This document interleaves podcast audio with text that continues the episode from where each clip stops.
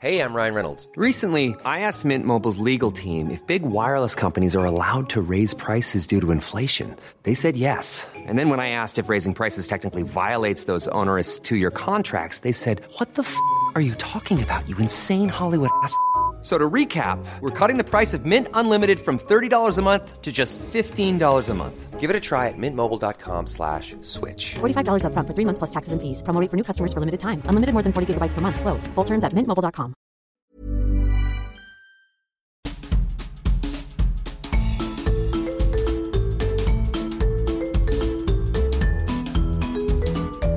Vous écoutez le podcast de So Sweet Planet. Je suis Anne Greff et je vous propose des rencontres autour des thèmes des droits humains, de la culture et de l'environnement. Bienvenue dans la bulle de Sweet Planet, un podcast qui vous propose un focus sur un événement en lien bien sûr avec les thèmes de Sweet Planet, environnement, culture et droits humains. La bulle s'intercale de temps en temps entre deux épisodes habituels du podcast de Sweet Planet. Aujourd'hui, je reçois et j'ai grand plaisir euh, à accueillir sur So Sweet Planet Olivier Bétourné. Bonjour Olivier Bétourné. Bonjour Anne Greff. Vous êtes éditeur, vous avez été entre autres président directeur général des éditions du Seuil, vous avez assumé des fonctions de direction chez Fayard et Albin Michel et présidé la collection Point, entre autres, parce que je ne vais pas tout détailler. Vous êtes aussi historien et j'ai souhaité vous inviter aujourd'hui sur So Sweet Planet parce que j'ai découvert et j'ai été emballé par l'excellente programmation des conférences de l'Université populaire du musée du Quai Branly et à l'heure où tout le monde s'exprime sur tout et n'importe quoi en permanence, où les fake news pullulent et se répandent comme des traînées de poudre, où des idées et des émotions fondées sur rien essaient et réussissent souvent à être adoptées par les foules, eh bien j'ai trouvé que l'ensemble de ces paroles érudites, mesurées, sage avait quelque chose de rafraîchissant et de salvateur au cœur de la période que nous traversons. Et cette excellente programmation, vous en êtes responsable, Olivier Bétourné. Donc merci et bienvenue sur So Sweet Planet. Merci à vous. Avant de discuter plus en détail de cette programmation, est-ce que vous voudriez nous rappeler le concept de l'université populaire en général et de celle-ci en particulier? Alors l'idée des, universités populaires, elle est très simple. Elle est au fond d'offrir au public, un public euh, généraliste, non spécialisé, non inscrit dans des cursus euh, universitaires classiques, un savoir qui est dispensé, alors selon les cas, par des euh, conférenciers qui ont telle ou telle spécificité, telle ou telle qualité, ou bien telle autre. Pour ce qui est de, de Branly, du musée Branly, cette université a été créée il y a 13 ans maintenant, à l'initiative de Catherine Clément, et s'est développé sur un registre de, je dirais, de référence, c'est-à-dire un registre assez universitaire, mobilisant des, philosophes, des spécialistes de tel ou tel domaine, des, euh, connaisseurs, je dirais, référencés euh, des questions qu'ils traitaient. Depuis un an, j'ai pris le relais euh, et j'ai donné une, tonalité légèrement différente à cet ensemble de, de communications et de conférences. Au fond, je suis parti un peu du même constat que vous, euh, et je me suis dit comment faire en sorte que le public de bonne volonté, le public généraliste, non spécialiste des, choses, puisse être informé convenablement et de façon sécure en quelque sorte sur les grandes questions qui nous euh, habitent, qui nous traversent et auxquelles nous sommes confrontés. Alors, il n'y a, a pas de chemin pour y parvenir. Il faut évidemment avoir recours à des spécialistes. Mais les spécialistes, c'est une chose, mais si c'est pour dispenser des, conférences inintelligibles pour le grand public, c'est bien euh, pour l'attention, mais le résultat n'est évidemment pas satisfaisant du tout.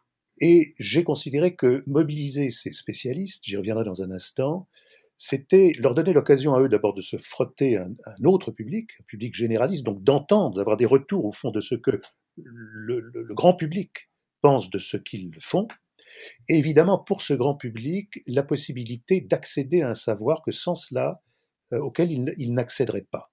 Et n'y accédant pas, évidemment, perdrait au fond euh, beaucoup de ce que la science, le savoir, tout ce qui aujourd'hui contribue à éclairer une société est susceptible de leur, de leur apporter. Ça, pour moi, c'est très important, c'est une rencontre.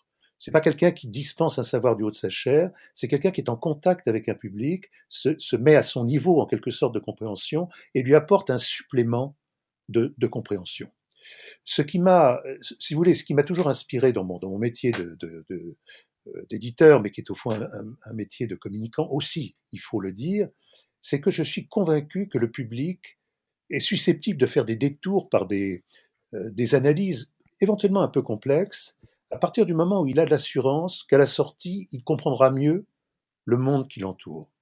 C'est ce que j'appelle moi dans mon métier le pari de l'intelligence. J'ai essayé de le répliquer, en quelque sorte de le reconduire à travers l'organisation de ce programme de Branly, qui pour moi a été évidemment une, une, une très grande stimulation. Si vous m'autorisez d'ailleurs juste une petite remarque là-dessus, euh, au fond, on peut se dire, mais pourquoi est-ce qu'il s'occupe de ça euh, Eh bien, c'est une question que, en effet, on est légitimement conduit à se poser. Alors, la réponse est très, est très simple et elle est très, euh, comment dire, elle est très, elle est très sensuelle, si vous me passez l'expression. Le, Parce que je pense que la sensualité et l'intelligence et la, et la communication des, des choses de l'intelligence, ça a quelque chose à voir. Alors, je me suis trouvé à trois reprises comme conférencier invité par Catherine Clément, donc à faire le show, à faire le numéro sur une, des, des questions d'histoire dont j'ai en effet sur lesquelles j'ai quelques connaissances, et j'ai été absolument séduit par le lieu. C'est le lieu qui m'a donné envie d'habiter cet espace. C'est une scène, c'est une scène de théâtre euh, entourée par, euh, eh bien par, par un amphithéâtre, inscrit dans un amphithéâtre, et l'orateur est, est, euh, se trouve au centre de la scène, mais qui est une scène très profonde, très très belle, une espèce de, euh, comme la comédie française, hein, quelque chose de cet ordre-là. Et donc vous dans le musée du Quai Branly. Hein. Dans le musée du Quai Branly, ça s'appelle l'amphithéâtre Lévi-Strauss. Il faudra venir le voir lorsque nous pourrons à nouveau le, le, le fréquenter. Avec euh, vraiment, il faut le voir, parce que ce que je dis là, il faut le voir. On, on, comprendra, je pense, quand on le verra. Et puis, euh, sur cette scène, et entouré donc par euh, cet auditoire, qui est toujours en nombre, on a à peu près 500 places qui sont le plus souvent garnies d'auditeurs, ce qui est bien, ce qui est, très stimulant pour tout le monde, pour les conférenciers, pour moi, pour tout ce qu'on voudra. Alors, on est là entouré et euh, aidé soutenu par une technique d'éclairage, de sonorisation, de, vraiment de, très grand professionnalisme et qui est très séduisant et très satisfaisant pour le conférencier que je que j'étais. Et c'est vrai que lorsqu'on m'a proposé de prendre le, quand Catherine m'a parlé de prendre, Catherine Clément a parlé de, de prendre la suite de son programme, je n'ai pas hésité, j'ai dit oui tout de suite, mais c'est en pensant à ça, c'est en pensant à ce plaisir-là. Et je me suis dit que ce cadre était propre à réaliser l'échange dont je vous parlais pour commencer, c'est-à-dire celui d'un public de bonne volonté et de désir d'accéder à un savoir, et d'un autre côté de grands spécialistes euh, susceptibles de dispenser ce, ce, savoir à ce public-là. Voilà, c'est la, la vraie raison pour laquelle je me suis engagé dans cette affaire. Et je m'en suis trouvé très heureux. Alors, il faut savoir que ça fait un an ou un an et demi maintenant que j'y travaille, et qu'évidemment, la première année qui s'est ouverte euh, le 1er janvier 2020 a été très sérieusement perturbée par ce que vous savez. Mais euh, c'était un défi de plus qui nous a donné, qui nous a brimé dans un premier temps, parce que fermeture, euh, confinement, déconfinement, hésitation, retour en arrière, bon, enfin bref, tout le scénario que vous connaissez, je ne fais pas euh, le numéro plus que ça, il nous a quand même fallu être, je crois, assez imaginatif et entreprenant pour inventer en quelque sorte un, module, un format, comme on dit euh, dans les médias, un peu original et je crois très dynamique et qui en tout cas est actuellement mais couronné d'un succès qui n'a rien à voir avec le succès que nous avions remporté dans notre amphithéâtre, avec nos 300 ou 500 personnes qui assistaient à chaque séance. Là, ce sont des milliers de gens qui sont présents et qui viennent à notre rencontre. Donc c'est assez bouleversant, je le dis très simplement, mais je suis quand même assez bouleversé par ce, par ce succès que je ne m'attribue pas, mais que j'attribue à tout le contexte dont je suis en quelque sorte le, le chef d'orchestre. Euh, et, et c'est une récompense compte tenu de ce que je vous ai dit de l'intention des départs. Oui. Est-ce que vous vous étiez déjà euh, livré à ce type d'exercice? Non. Euh, non. Alors peut-être qu'il faut que je, je, vous dise un peu comment, comment ça, ça se passe aujourd'hui par rapport à la façon dont ça se passait avant. Avant, c'était tout simple. Les gens arrivaient le mercredi 18h30, ils s'installaient, et puis nous avions choisi, j'avais repris un peu le module de, de Catherine Clément, les orateurs, les conférenciers arrivaient dans le, euh, rejoignaient leur, leur, pupitre ou leur, leur petite euh, chaise et leur table et commençaient mmh sans autres euh, formes de procès. C'est-à-dire, je ne présentais pas, les gens étaient informés à l'avance, ils étaient préparés à cela. Ça se fait dans un, dans un contexte d'une très très grande écoute, une qualité d'écoute absolument incroyable, qui frappe d'ailleurs tous les conférenciers. Et au fond, au bout d'une heure, ils savaient qu'ils avaient une heure de conférence, et la demi-heure suivante, c'était les questions, les questions de la salle, souvent très pertinentes, très stimulantes, très satisfaisantes aussi pour moi, qui a assisté à tout ça. Et puis, euh, l'affaire était terminée. Là, évidemment, il nous a fallu inventer un autre concept parce que aujourd'hui, je suis seul dans l'amphithéâtre avec les techniciens, et ça j'adore, parce qu'il y a le côté technique. C'est presque une émission de télé, hein. C'est presque une, c'est presque, euh, j'allais dire Bernard Pivot. Je ne devrais pas dire ça parce que c'est un, un, modèle de, de, référence absolue. Euh, c'est un ami. Euh, mais, mais, néanmoins, c'est une, ça ressemble plus à une émission de télévision qu'à une, une conférence à la salle Playel d'autrefois. Donc, j'interviens davantage, j'accueille davantage, j'anime davantage et j'interviens beaucoup dans la séance question. Donc, il y a quelque chose qui s'est un peu euh, délié en quelque sorte, qui est devenu plus, plus dynamique, peut-être plus euh, séduisant pour le public. La question, c'est que nous n'avions pas le choix, parce que les visioconférences, c'est bien, mais il y a un côté un peu figé, un peu euh, qui introduit une sorte de distance, et donc il fallait introduire de la fluidité. C'est comme ça que nous avons, nous avons procédé. Et je suis, bon alors évidemment, je suis encore un peu amateur hein, dans mon rôle d'animateur et de, et de présentateur d'émissions de, d'informations, mais j'apprends à chacune d'elles. On a trois caméras, on a, on a des techniciens géniaux, on a donc, on est, il y a une espèce de tension sur le plateau avant l'ouverture, comme à la télé d'ailleurs. Euh, tout ça, c'est bien. C'est bien, ça me plaît. Moi, je progresse, je prends un autre métier, ce qui pour moi est génial. Et je crois que tout le monde y trouve son, y trouve son compte. Et l'action du public, sans ce que je vous dis, c'est-à-dire l'affluence et la, la réponse à la question qu'on pourrait se poser. Euh, et puis les, les, likes sont euh, comme il faut qu'ils soient. Euh, je... Non, non, ça va, on est, on est content. Mais c'est vrai qu'a priori, rien ne me préparait à me, à me confronter à ça. Alors, je dois dire que les, les intervenants, eux, les conférenciers, qui sont généralement de, on aura l'occasion d'y revenir, mais enfin, de, des gens dont la réputation, comment dirais-je, scientifique et universitaire est absolue. Hein. Il y a des, des mmh. professeurs au Collège de France, il y a des, c'est vraiment d'un niveau très très élevé ce sont des gens qui ont une réputation euh, internationale, c'est-à-dire qui sont inscrits dans des débats et dans des, choses comme ça. Alors, ça ne veut pas dire qu'on dispense un savoir univoque, unilatéral, qui vous tombe sur la tête comme ça, et puis c'est comme, c'est comme ça et pas autrement. Non, non. En revanche, ce à quoi nous échappons, par le, ce que j'ai souhaité mettre en œuvre, c'est évidemment le débat du café du commerce. C'est le débat d'opinion c'est le débat que vous pouvez voir et qui est d'ailleurs souvent extrêmement euh, intéressant et, parfois d'ailleurs informatif sur les, chaînes d'information en continu qui font des choses de qualité, parfois, pas toutes et pas à chaque moment. Il y a une autre chose aussi qui me plaise moins. Mais euh, en tout cas, on n'est pas là pour dire euh, voilà la science et voilà ce que vous devez savoir. Non, il y a aussi des choses contradictoires sur tel sujet. On peut avoir des points de vue critiques, mais toujours les conférenciers interviennent avec les armes du savoir, de la science, des archives pour les historiens, euh, des instruments de pensée pour, les, pour ceux qui sont inscrits dans d'autres disciplines euh, universitaires et de pensée. Euh, il y, a, y a des règles. Il y a des règles. On ne peut pas lâcher comme ça dans le n'importe comment et dispenser ou prétendre dispenser un savoir sans tenir compte de ces règles. On peut le faire. Les médias y invitent aujourd'hui. Eh bien, je pense qu'il est très important de réguler cette information et de faire en sorte que chacun sache exactement à quoi euh, il doit s'attendre. Étant entendu, ce sera ma, dernière réserve sur ce point, que, encore une fois, je trouve parfaitement légitime qu'il y en ait pour tout le monde.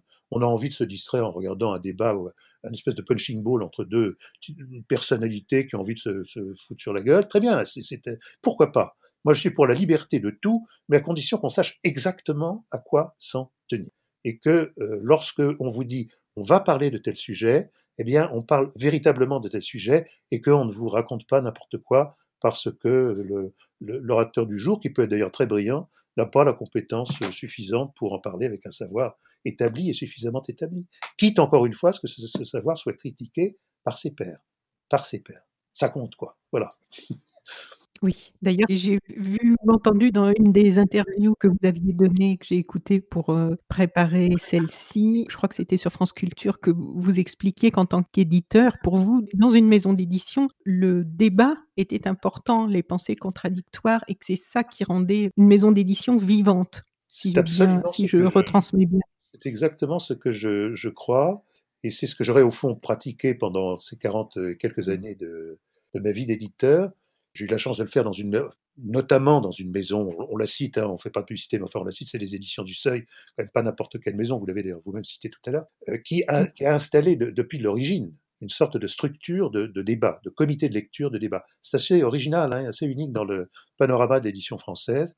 Et c'est vrai que de, cette, euh, de ce collectif, cette activité en collectif, jaillit, euh, je dirais, la lumière, c'est-à-dire vraiment des, idées construites. Et, si le seuil est aujourd'hui hégémonique dans le domaine des, je crois qu'on peut dire vraiment hégémonique dans le domaine des sciences humaines, pas que lui qui fait des choses, mais disons que est, la maison est vraiment dominante, eh bien je pense que c'est la résultante de ce travail collectif et qui n'est pas attribuable à tel ou tel. Il y a de très brillantes personnalités dans ce, dans ce comité de lecture, mais, euh, mais enfin, euh, il y a aussi surtout le collectif qui travaille et qui euh, critique et qui est en contact avec des spécialistes des questions et qui ne cède pas sur la qualité de ce qu'il propose dans ce domaine-là des sciences humaines. Donc oui, j'y crois. Voilà. Je rappelais ça parce que je le sentais bien au travers de ce que vous disiez et des questions euh, qui ont été posées à la fin de la conférence que j'ai regardée là récemment de Benjamin Stora. On va en reparler un petit peu après. En fait, les questions, elles sont posées du coup en ligne, hein, puisque vous, vous êtes filmé dans la salle, dans ce beau théâtre euh, que vous décrivez, du musée du Quai Branly. Votre euh, interlocuteur, enfin le conférencier qui intervient ce jour-là est chez lui, ou en tout cas pas dans la même, Alors, le même endroit il y a, que vous. Il y, a deux, et... il y a deux hypothèses possibles. Soit on le fait tous les deux in situ, c'est-à-dire qu'il est avec moi au théâtre, et le, les, les, participants sont en visio, soit il préfère, pour des raisons euh, de sanitaires, enfin qu'il qu le regarde, euh, le faire lui aussi en visio, donc je suis tout seul euh, avec les techniciens dans le théâtre. Et les deux hypothèses sont Oui. possibles. D'accord. Oui, parce que là, moi, je parle de la saison euh, du coup 2020-2021 qui a démarré en décembre Oui. et où là, on est, on- bah, tous ces lieux-là, euh, pour l'instant, sont fermés. hein, parce qu'il faut que je Bien sûr. précise pour ceux qui réécouteraient Bien dans sûr. un an, euh, parce qu'entre les périodes confinement, déconfinement, euh, lieux ouverts ou, ou lieux fermés, donc je dois situer à chaque fois le contexte dans Bien lequel sûr. on enregistre. Alors, Anne, on peut peut-être donner tout de suite un, Anne, on- on peut peut-être donner tout de suite un conseil à- aux amateurs, aux, aux gens qui auraient envie de, de Oui. voir à quoi ça ressemble, c'est de vérifier quand même euh, semaine avant ou 48 heures avant euh, que la conférence est bien maintenue. C'est très bien indiqué sur le site, et tant qu'elle est indiquée euh, en attente de, de démarrage, il y a une espèce de compte à rebours qui est indiqué, c'est qu'il n'y a pas de contre-ordre. Donc on peut, on peut se présenter à 18h30 via YouTube et on est vraiment euh, assuré d'avoir la conférence en question. D'accord. Je ne sais pas si on l'a dit, mais en fait, le concept de l'université populaire, je crois que c'est toujours aussi euh, gratuit. Oui, absolument. tout est en accès libre. hein. C'est en accès libre et alors évidemment dans, dans la mesure de la disponibilité des, des places libres. Et si on nous imposait des contraintes de- de- d'espacement d'un mètre, deux mètres, cinq mètres, et on, j'imagine qu'on en passera par là à un moment donné quand on retombera sur le, euh, en direction de la normalité, alors euh, Oui. bah, ça réduira la capacité, la jauge comme on dit de la, de la salle. Alors encore une fois cette salle contient en principe 450 à 500 places. On peut je crois étendre la jauge à 550, 600, quelque chose comme ça, en modifiant un peu le module. Mais enfin euh, évidemment ça peut aussi retomber à 200 si on est obligé de les gestes Mm. barrières. Il faut connaître tout le, toute l'affaire. On verra bien. On verra bien. Mais c'est évidemment D'accord. vers ça qu'on tend. Mais ce que je dois aussi vous dire, c'est que l'expérience à laquelle on peut assister aujourd'hui, le format auquel on assiste aujourd'hui, on, peut assister aujourd'hui, est tellement satisfaisant pour nous qu'on est en train d'imaginer, euh, y compris lorsque les gens pourront se retrouver dans l'amphithéâtre, de maintenir une forme de d'animation, de, présentation, de, de questions comme ça, plus, euh, plus fluides et moins formelles que celles que nous pratiquions jusqu'à présent. Donc cette crise a du bon aussi, c'est qu'elle nous apprend, par le système de, de contraintes qu'elle nous impose, à imaginer d'autres choses plus ouvertes peut-être, etc.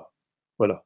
Alors, avant de parler un peu plus de la programmation en, elle-même, donc cette année a été, euh, on le sait, particulière, on vient d'en parler, et rien ne s'est passé comme prévu. J'aimerais bien que vous nous disiez ce que vous vous retirez de cette première euh, année de programmation, même si là on est à cheval sur la deuxième, en fait, déjà maintenant. Alors, en fait, il faut considérer que l'année aura été 1er janvier 2020, euh, fin février 2021. Alors, ça fait bizarre comme année, mais je crois qu'il faut considérer que le deuxième semestre aura été novembre-février. Novembre 2020, D'accord. et que Ah le, premier, le premier semestre aura été 1er janvier, 15, euh, 15 mars, en quelque sorte. C'est-à-dire euh, autour du premier confinement. Alors donc, de ce point de vue-là, c'est une année euh, complètement euh, bouleversée. Je vais y revenir dans un instant. Moi, ce que je, ce que je retire de, de la, de la première séquence, c'est-à-dire euh, in situ, qui étaient mes, mes débuts, hein, bah, c'est que franchement, euh, on, on, était quand même, enfin, on était très contents. Il y a eu un monde fou. J'avais développé un programme, peut-être que si vous m'autorisez à en dire un mot, euh, c'est peut-être pas mal qu'on comprenne un peu ce que j'avais en tête. Voilà, puisque c'était ma question suivante. Donc c'est très, bien très, bien de voir un petit peu vos intentions, les axes et voilà. Alors, les choix. En, en, fait, sur le, ce principe de prendre un peu de hauteur pour revisiter notre, les événements courants, notre, notre actualité au sens très large, hein, actualité euh, politique, intellectuelle, culturelle aussi. Donc c'est une ouverture totale.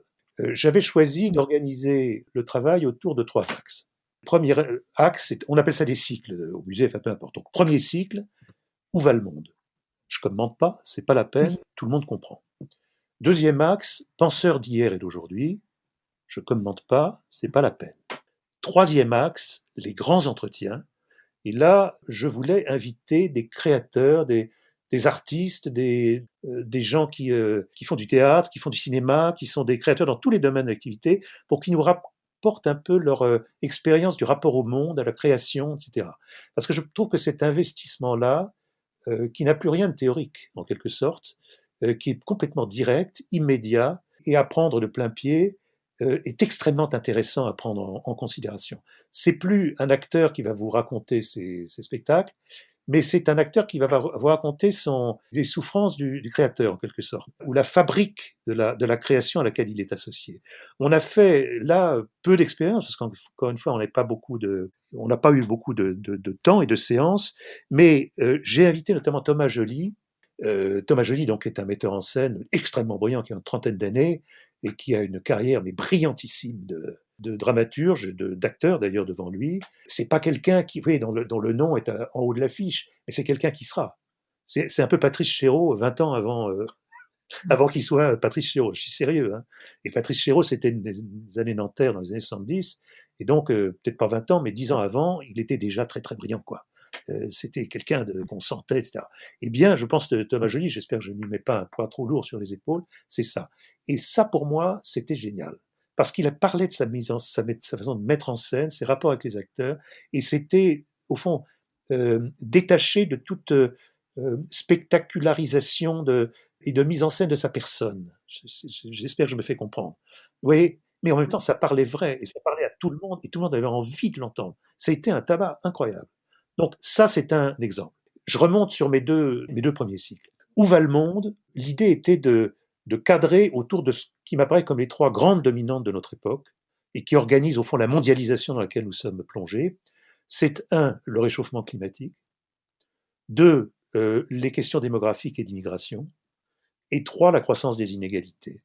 Si vous prenez ces trois pôles, vous avez vraiment le, le, le système de cartographie en quelque sorte de notre vie politique, culturelle, etc., ce que, ce que j'énumérais tout à l'heure. Et on a réussi à installer à peu près le dispositif, parce qu'encore une fois, ça s'est arrêté mi-mars, mais Thomas Piketty était sur les inégalités, était absolument formidable. Euh, Jean Jouzel et Valérie Masson-Delmotte ont été sur la question du, du réchauffement climatique et de notre environnement brillantissime et extrêmement complémentaire parce qu'ils se suivaient, mais il ne fallait pas qu'ils racontent la même chose.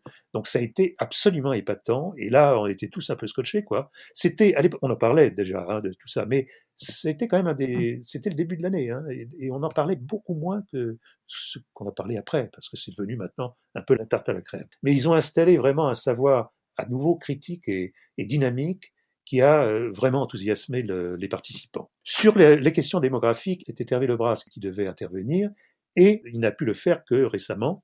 Et on voit sa conférence, elle est disponible sur YouTube, elle a été euh, formidable. Voilà les trois, les trois domaines. Alors ensuite, il y avait ce deuxième cycle qui, alors lui, a été complètement sacrifié, je dois dire. Je crois qu'on a, non, on a, on a pratiquement rien fait. Penseur d'hier et d'aujourd'hui. Et l'idée euh, de ce cycle, c'est de, au fond, de, de revisiter les grands systèmes de pensée, les grandes figures intellectuelles d'hier et d'aujourd'hui, et d'évaluer à une distance d'un siècle, deux siècles, quelques décennies parfois, la validité de ce qui est apparu à un moment donné comme vraiment l'explication dominante de tel ou tel secteur. Alors euh, Darwin, alors euh, Einstein, alors Lacan, alors Marx, alors Freud, etc. Ça, c'est au programme. Alors, on a affaire à des gens qui connaissent évidemment très bien et qui mettent en contexte et qui font revivre la personnalité, parce que je crois beaucoup à ça. Il faut, c'est pas seulement les idées, c'est aussi la personnalité, mais mais qui les mettent en, scène et qui les font revivre de façon critique, en mettant à distance et en voyant ce que, au fond, ce qu'ils apportent à notre époque et à l'éclairage de notre époque. Autrement dit, il n'y a rien d'académique là-dedans. On n'est pas là pour faire un cours sur Freud, un cours sur euh, Lacan, un cours sur Darwin. Non, c'est une évaluation critique d'une œuvre et qui doit déboucher, si on a réussi le coup, sur euh, à quoi ça sert aujourd'hui. Quoi. Euh. Donc là encore, on renvoie toujours à l'actualité, c'est ça que je, veux faire. Quant aux grands entretiens, on en a fait très peu. On en a fait un formidable, en dehors de Thomas Joly, on en a fait un autre avec Charles Anderlin. Là, c'est un, Charles Anderlin, c'est un journaliste, rien à voir donc avec la mise en scène, mais journaliste euh, dans un pays en guerre, qui est, Israël, et qui nous a raconté, ce lieu vraiment à, c'est une séance, on était scotché. Quoi. Ce que c'est que rendre compte de la vie euh, comme ça, politique, depuis un pays en guerre, et pas n'importe quel pays. C'était passionnant. Donc il y a toujours ça, c'est-à-dire cette dimension très personnelle, d'investissement très personnel dans l'entretien. C'est pourquoi j'ai décidé qu'à partir du moment où on confinait, déconfinait, reconfinait, il fallait arrêter les grands entretiens. Parce que les grands entretiens en visioconférence, franchement, c'est un massacre parce qu'il faut contact presque personnel, il faut sentir la personnalité que vous avez en face de vous, il faut, je vous fais pas un dessin là non plus, c'est clair. Donc j'ai mis cette chose entre parenthèses, à contre-cœur, mais je me suis concentré sur les deux autres cycles. Et donc les deux autres, on les a redémarrés en novembre et ils vont courir jusqu'en février prochain. Et ça, je veux bien vous en parler si ça vous intéresse. Oui, on va en parler, je pense, de justement de celle-ci, mais à la fin de la conférence de Comment sortir du colonialisme par Benjamin Stora. Benjamin Stora qui rendait ces jours-ci au président euh, Macron un rapport euh, sur le sujet. À la fin de cette conférence, vous avez dit qu'il était important de ne pas rester prisonnier des discours de fermeture. Et j'ai eu l'impression que c'était aussi un des axes qui sous-tendait votre euh, programmation. Oui, je, pense que, que c'est très important. Je pense que euh, vous savez, ce, ce, ce, garçon, enfin, j'aurais pas dire ça, comme il a à peu près mon âge, ça n'est pas non plus euh, dévalorisant. Benjamin Stora est un, homme euh, très étonnant parce qu'il a été très solitaire dans son travail pendant 40 ans, dans un domaine qui est fortement impliqué par les débats idéologiques, politiques et les, exclusives, en quelque sorte. Hein. On, rappelle que que son histoire, c'est principalement la guerre d'Algérie. C'est un, il est né à Constantine, c'est un juif de Constantine, qui a fait toutes ses études en France, qui est un rapatrié, un fils de rapatrié après 62, après l'indépendance, et qui travaille sur la mémoire, c'est-à-dire la mémoire de la colonisation, la mémoire de la guerre elle-même, et qui essaie de, au fond de rapprocher ces mémoires. Euh, c'est évidemment très important. Euh, et il aura réussi son coup. C'est-à-dire que pour que maintenant le président de la République lui commande un, rapport précisément sur ces questions de mémoire, c'est que vraiment il a, il, a, il a bâti quelque chose. Et ce qui me paraît très important en effet, c'est que cette ouverture aux problématiques de l'autre, c'est-à-dire à la problématique de celui que je ne suis pas, à celui qui n'est pas ma communauté, comme on dit aujourd'hui, qui n'est pas mon identité, comme on dit aussi aujourd'hui, eh bien, elles reprennent vie, car nous avons tendance à nous replier sur ce que nous sommes, sur ce que nous croyons être souvent, de façon un peu artificielle et assez pauvre, et donc ouvrons-nous, ouvrons-nous à la modernité, soyons résolument modernes, et cette modernité, embrassons-la tous ensemble sans exclusive, sans fermeture, dans un esprit de découverte et de, j'allais dire, d'amour réciproque. Alors ce serait interprété comme un prêchi-prêcha un peu, euh, voilà. Euh, mais ça n'est pas ça, c'est simplement le, le fait que nous avons quand même quelques siècles encore à partager, j'ose l'espérer, et qu'il faut, il faut prendre les choses par leur, leur bon bout, en quelque sorte, et bâtir ensemble. Et pour bâtir ensemble, il faut se reconnaître dans sa diversité, je ne vous fais pas le, numéro, c'est évident. Et je trouve que, pour revenir sur Benjamin Stora, il est l'illustration intellectuelle de cette euh, ouverture, de cette capacité à fédérer. Chapeau, c'est un homme. Et je suis très content que le public, j'ai constaté sur euh, YouTube qu'au bout d'une semaine, on avait plusieurs milliers de, gens qui s'étaient branchés, qui étaient présents. Et ça, ça c'est très très impressionnant. Et c'est vraiment quoi Moi, je l'ai regardé en entier. En plus, c'est intéressant à écouter parce que c'est dépassionné. C'est tellement les faits les faits, euh, mais vraiment dans, sans, comment dire, sans bulle de filtre, pour reprendre une expression qui est de plus en plus à la mode. Je ne connaissais pas, et que, mais... et- mais que je trouve intéressant. Parce que c'est vrai, on, est tous dans nos bulles de filtre, hein, que ce soit sur les réseaux sociaux ou même en dehors. Même les algorithmes de Google, selon ce qu'on a déjà regardé, vont nous représenter, nous resservir toujours les mêmes choses. Donc, c'est intéressant d'écouter des gens qui ont euh, vraiment une, vision très globale et qui ont une connaissance des faits beaucoup plus importante que la moyenne et que les personnes qui, comme moi, comme mes amis, euh, n'ont pas accès à tout ça. Donc, euh, généralement, on donne son avis dans des dîners en ville ou au café du coin, on donne son avis sur des questions et en fait, on n'a pas du tout les, connaissances ni les compétences et c'est souvent juste émotionnel. Donc euh, actuellement où l'émotion devient tellement vive et où tout est exacerbé, moi j'ai vraiment beaucoup apprécié d'écouter euh, cette conférence parce que c'est aussi un sujet euh, qui a été tellement tordu dans tous les sens dans les médias pour faire dire des choses et tout et n'importe quoi à tout le monde aussi. Là, il y a le temps déjà c'est ça qui est important aussi hein, dans ces conférences, c'est que contrairement à euh, des émissions qui peuvent être très intéressantes, mais où euh, souvent les invités, aussi érudits soient-ils, ont un temps relativement limité pour s'exprimer, ne peuvent pas étayer, ne peuvent pas développer. Là, dans la conférence, bien que ça puisse paraître long, mais en fait, euh, c'est passionnant et il fait lui-même, comme il est habitué, je pense, à avoir euh, des questions, il fait aussi les demandes et les réponses. Il anticipe en fonction de ce qu'il dit, ce que c'est contradicteur, ce qui peut leur arriver dans la tête. Et ça, j'ai trouvé ça très agréable à regarder. Et puis, ça donne des outils pour soi-même réfléchir euh, au-delà des idées toutes faites et des idées vite faites surtout. Bien sûr, bien sûr. Donc, je vais vous laisser nous parler un petit peu du détail de ces. Il y en a cinq ou six, je crois, Alors, il y en a encore, sur euh, cette saison. jusqu'à la fin février, il y en a encore quatre. Euh, si je ne dis pas Voilà. il y en a quatre jusqu'à la fin février. Et donc, je peux vous enfin, évoquer en, en quelques mots pour planter un peu le décor et voir un peu, je crois que ça donnera bien le sentiment de tout ce que j'ai dit jusqu'à présent. La première des quatre, euh, elle se tient donc euh, mercredi prochain, c'est-à-dire le 20 janvier à 18h30. Et euh, c'est un euh, très grand savant que j'ai euh, invité, Philippe Descola, qui est un très grand personnage. C'est quelqu'un dont le nom n'est pas nécessairement très connu, mais c'est quelqu'un qui est reconnu et qui est discuté internationalement. C'est un anthropologue. Il est professeur émérite au Collège de France. Il est médaille d'or du CNRS. C'est vraiment ce que la science française, pour le coup, peut donner de, de mieux. Et c'est un grand spécialiste de l'Amazonie. Et la conférence va porter sur l'Amazonie. Alors pourquoi sur l'Amazonie?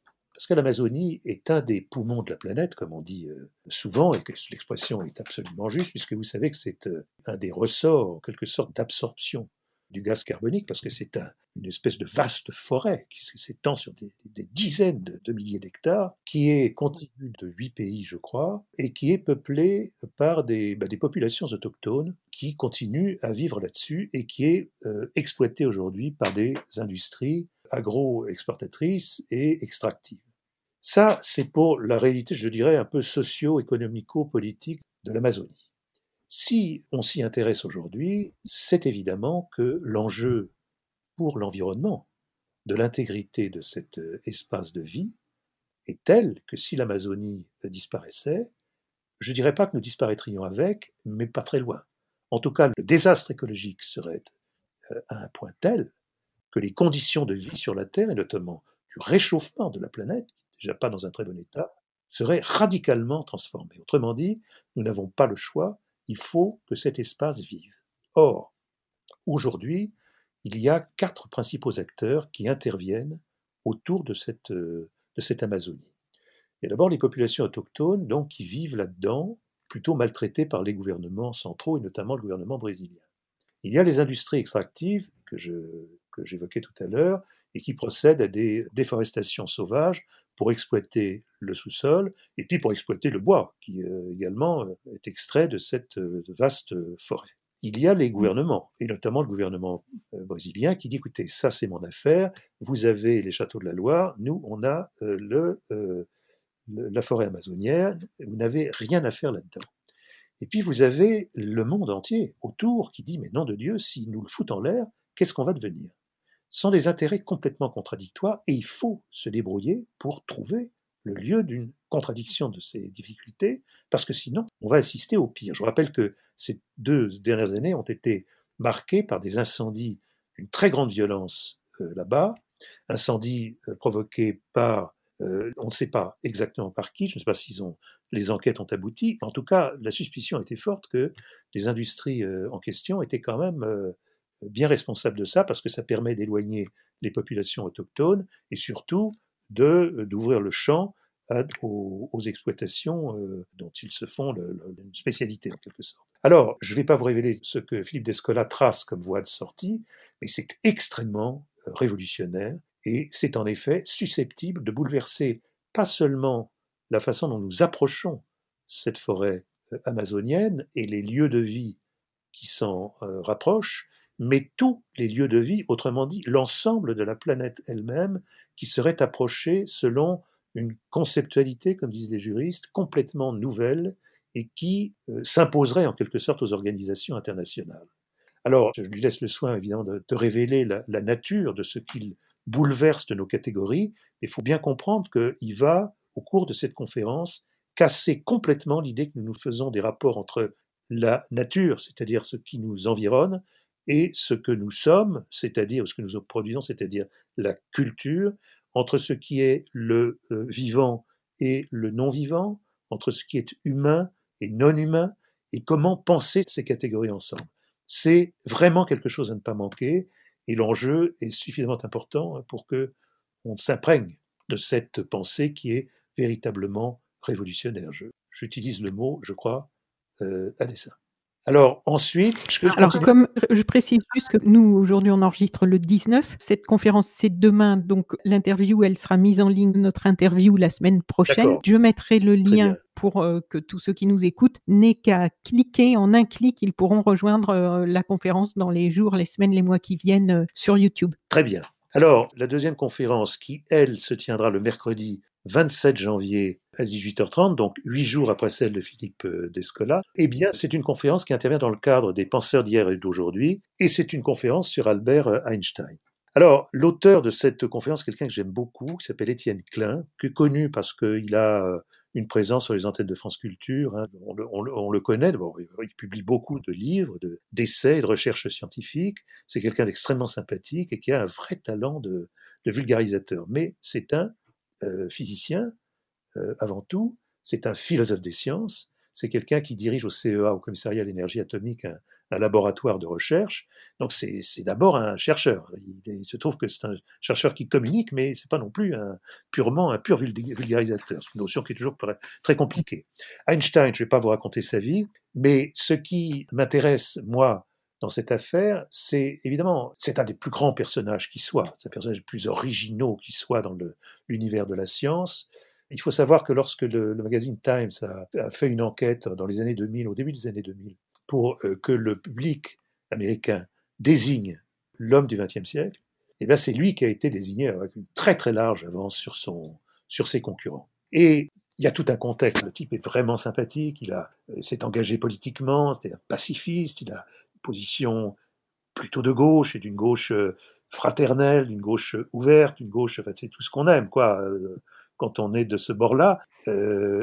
alors, il y a, une, y a une, phrase que j'aime beaucoup d'Einstein lorsque son, son fils, son second fils, Édouard, lui demandait, mais comment comment t'as fait pour devenir si célèbre? Question d'un fils à un père, un peu naïf. Et alors, Einstein a répondu, quand un scarabée aveugle marche à la surface d'une branche incurvée, il ne se rend pas compte que le chemin qu'il suit est lui aussi incurvé. J'ai eu la chance de remarquer ce que le scarabée ne peut pas voir. Et c'est au fond toute cette euh, humilité qu'il affiche à travers cette phrase, ce sens aussi pratique et ce sens euh, de l'observation, cette communauté au, fond de destin avec, euh, avec une certaine animalité et le monde vivant qui nous entoure, qui fait, je crois, qu'on a envie de, de, savoir qui est ce type, d'où il vient et comment il a il est parvenu quand même à, développer ces, théories complètement, euh, je dirais, euh, imprévisibles et imprévues, euh, d'une part de la relativité restreinte en 1905, et puis ensuite de la relativité, de la relativité générale en 1915. Donc on comprendra à la fois les tenants et aboutissants de ces théories, la façon dont elles ont été reçues, critiquées, mises en cause, ce qu'il en reste, et également l'inscription de l'homme dans son temps. C'est exactement ce que j'attends de ce cycle de penseurs d'hier et d'aujourd'hui. Et puis nous aurons une troisième conférence le mercredi 10 février à 18h30 toujours.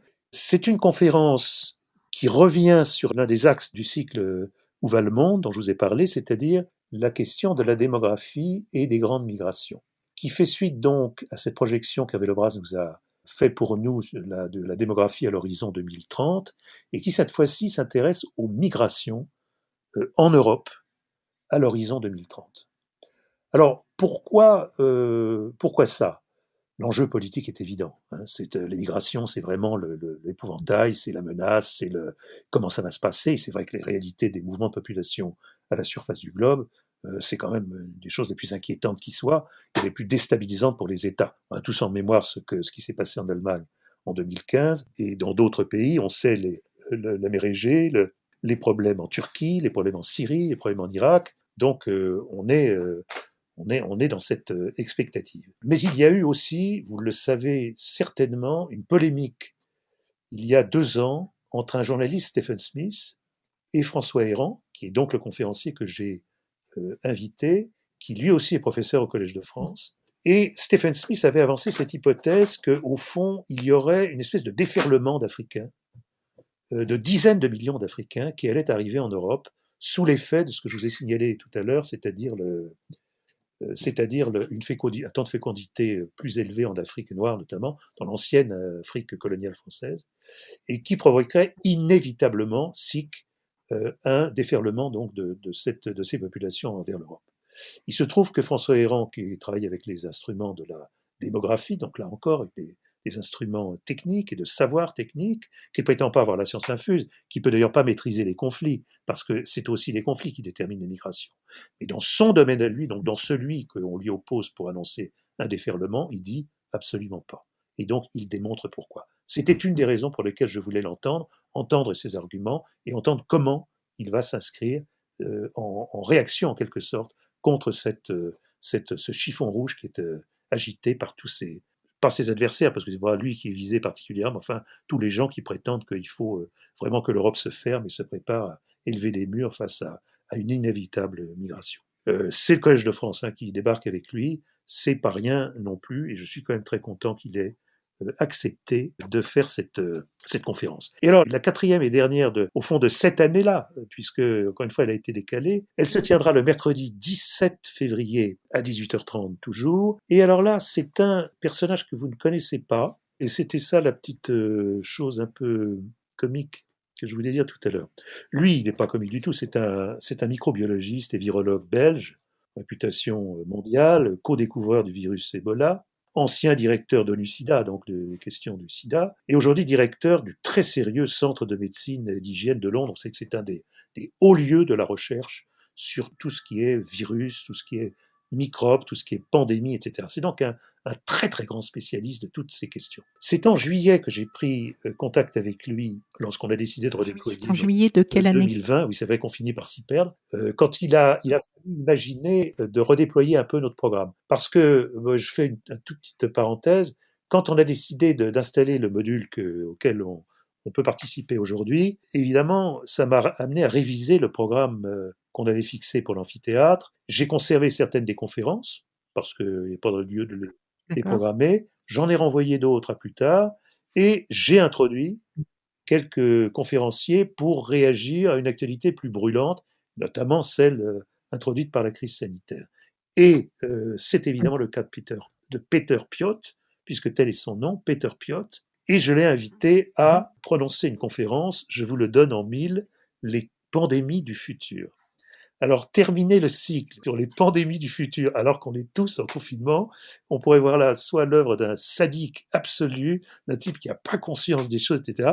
Mais encore une fois, c'est une décision que j'ai prise en juillet. Et voilà, donc bon, je le regrette d'ailleurs absolument pas parce que encore une fois, il n'y a pas de bon ou de mauvais moment pour parler des choses, mais c'est un, ça, paraît un peu paradoxal de replonger les gens dans, cette affaire-là, alors que, mais il aura évidemment au-delà de, tracer les, terribles épreuves qui nous attendent dans les décennies qui viennent, il aura le souci de montrer aussi comment on en sort, ce que les pandémies nous apprennent, comment ça se passe ici et là dans le monde, bref, de nous mettre dans, un, dans une dynamique de sortie de cette épreuve tout en nous informant sur ce qui certainement nous attend dans des siècles et des siècles. Voilà, en tout cas, ce sera assez, amusant, et surtout assez amusant de voir comment le public réagit à cette, euh, conférence. Et alors, après ça, bah, le, programme est, évidemment, le programme donc, de l'année sera terminé. On aura à nouveau un espace euh, où l'Université populaire se mettra entre parenthèses pour faire place à un programme très spécifique qui courra jusqu'au mois de juin suivant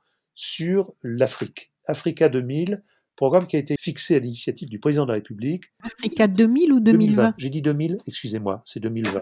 2020. C'est dans le cadre de toute la programmation Africa 2020. Ses, effets en 2021. C'est pour ça qu'il y a, il y a de raisons de s'embrouiller un peu. Donc, il va réunir plusieurs institutions de théâtre, de musées, de, etc., autour de, de l'Afrique, et prenant l'Afrique comme, comme enjeu et comme centre d'intérêt, étant entendu que l'idée est que on fait parler de l'Afrique principalement par des Africains, ce qui est bien, ce qui rend compte d'une nécessité, je crois. Et donc ce programme, qui est disponible sur le site du musée, courra, je vous l'ai dit, jusqu'à l'été prochain.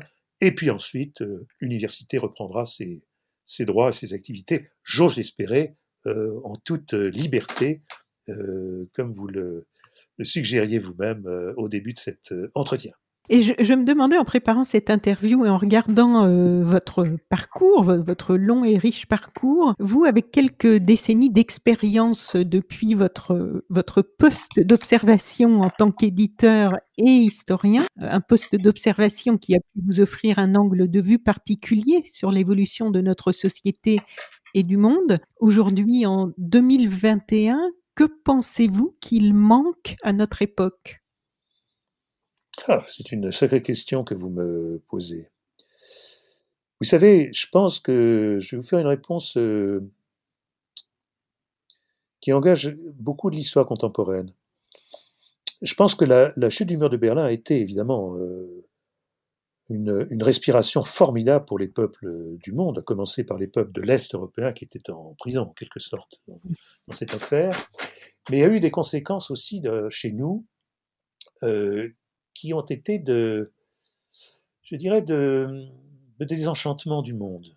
C'est-à-dire, le, monde fonctionnait selon une ligne de clivage simple, jusque-là, c'était la fin de la guerre froide. Le, communisme d'un côté, le, libre entreprise et le capitalisme de l'autre, les États démocratiques de ce côté-là, de l'autre des États totalitaires, et puis, euh, le capitalisme et les États démocratiques ont perdu leur, leur ennemi préféré, qui s'est évidemment qui a été complètement détruit et dynamité pendant toutes ces années. Et aujourd'hui, nous nous retrouvons, nous avons perdu Dieu, en quelque sorte, euh, depuis le, la fin du 19e siècle. Hein, C'est Nietzsche qui en a marqué l'enterrement le, et la disparition. Et puis, euh, le, le, 20e siècle est le, siècle de toutes les destructions, de toutes les guerres, d'une guerre absolument épouvantable, et se terminant par ce désenchantement que je vous dis, nous sommes restés un peu dépourvus de sens, comme on dit. Euh, plus d'idéologie, plus de croyances spontanées en direction des religions, etc. Qu'est-ce qui reste? Eh bien, il reste à reconstruire. Et c'est ça qu'il faut que nous nous mettions en tête. La société évolue, trop, de mon point de vue, dans un sens euh, victimaire, c'est-à-dire nous sommes euh, victime de ceci, victime de cela, victime de l'État euh, répressif, victime de machin, etc. Prenons-nous en main. Et prenons-nous en main, je dirais, fraternellement, c'est-à-dire dans la reconnaissance, qu'on a commencé notre entretien là-dessus, que nous appartenons à une communauté. Communauté divisée, n'ont pas tous les mêmes intérêts, mais installons cette communauté de division, en quelque sorte, comme une sorte de, patrimoine intellectuel, de, trousse à outils euh, intellectuels qui nous permet d'envisager de bâtir ensemble un monde viable. Ce qui est euh, nouveau et que nous devons très largement aux générations nouvelles, c'est que nous avons pris conscience que le monde, euh, au fond, avait pas le monde des humains. L'expérience humaine avait partie liée avec la nature. On ne peut plus rien faire sans, sans elle, et il faut donc non seulement la protéger, mais apprendre à, à vivre avec elle et à trouver une forme de cohabitation avec elle. C'est un sacré programme, si on veut bien, si on veut bien y réfléchir des philosophes s'en préoccupent. Descola, il s'en préoccupe, hein, c'est de ça qu'il parle. Mais d'autres le font aussi. Donc ce programme écologique, comme on dit, c'est pas simplement euh, mettre des petites fleurs dans les jardins et, retirer les horribles bâtiments qui enlaidissent l'entrée et la sortie de nos villes. C'est prendre conscience qu'il y a là un projet partagé et qu'il nous faut institué.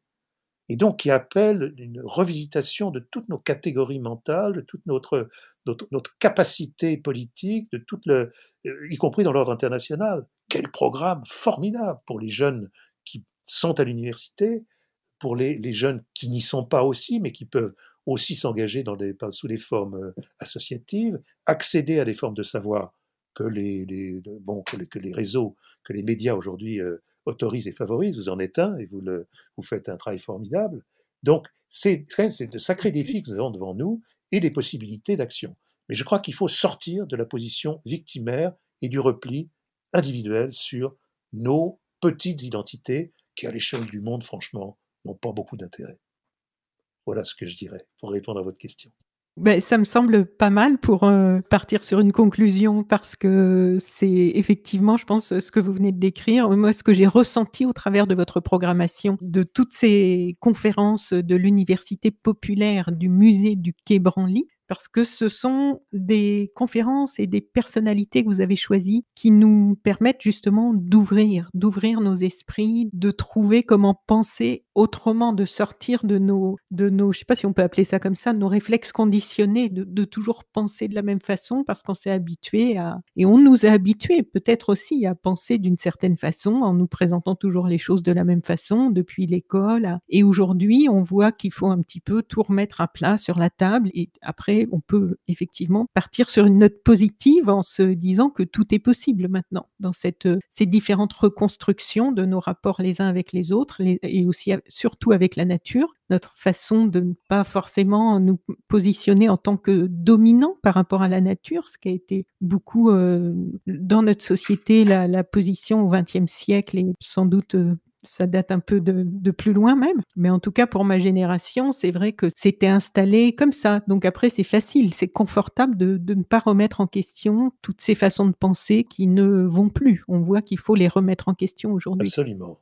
Alors, si vous m'autorisez un dernier mot, euh, vous aurez peut-être observé que lorsque j'interviens dans les questions aux conférenciers, à titre euh, tout à fait personnel, pas seulement pour lire les, textes qui s'inscrivent sur le, fameux écran, euh, j'ai toujours mmh. souci au fond, de, les amener à, raconter un peu leur parcours. C'est-à-dire, je le fais avec Benjamin Stora, qui, a très bien répondu à cette euh, interpellation. L'idée, c'est de montrer qu'on ne naît pas euh, chercheur ou qu'on ne naît pas euh, grand savant, que c'est l'aboutissement d'un travail, et d'un travail souvent ingrat, difficile, auquel il faut voilà, s'acharner, et qui n'est pas joué d'avance. Hein, quand un, fils de rapatrié d'Algérie se retrouve là, etc., il faut y arriver, hein, ou à remettre un, rapport au président de la République c'est un sacré boulot. Alors, c'est intéressant de savoir comment il s'y est pris, et je pense que ça désinhibe le participant, le spectateur, l'auditeur, euh, en pensant qu'il n'y a pas de raison que lui, non, enfin, lui, lui aussi ne puisse pas y parvenir. C'est dans cet esprit-là que je pose cette question. C'est pour toujours rapprocher les, le spectateur de, l'action et de sa responsabilité, en quelque sorte. Euh, vraiment. Voilà, donner envie oui. de se mettre en mouvement. Bouger. Il y a une phrase d'Einstein justement sur cette idée de se mettre en mouvement que j'aime beaucoup et qui est une de mes devises, mais je la connais en anglais, mon anglais est assez moyen. Mais par contre, si je la traduis un petit peu à l'arrache en, français, il disait que pour tenir l'équilibre et avancer, quand on est à bicyclette, il faut se mettre en mouvement. Oui, mais ça, c'est toute la théorie de la, relativité, je vous signale. À partir de là, vous pouvez présenter la, théorie. Donc, euh, non, très bonne, très bonne citation.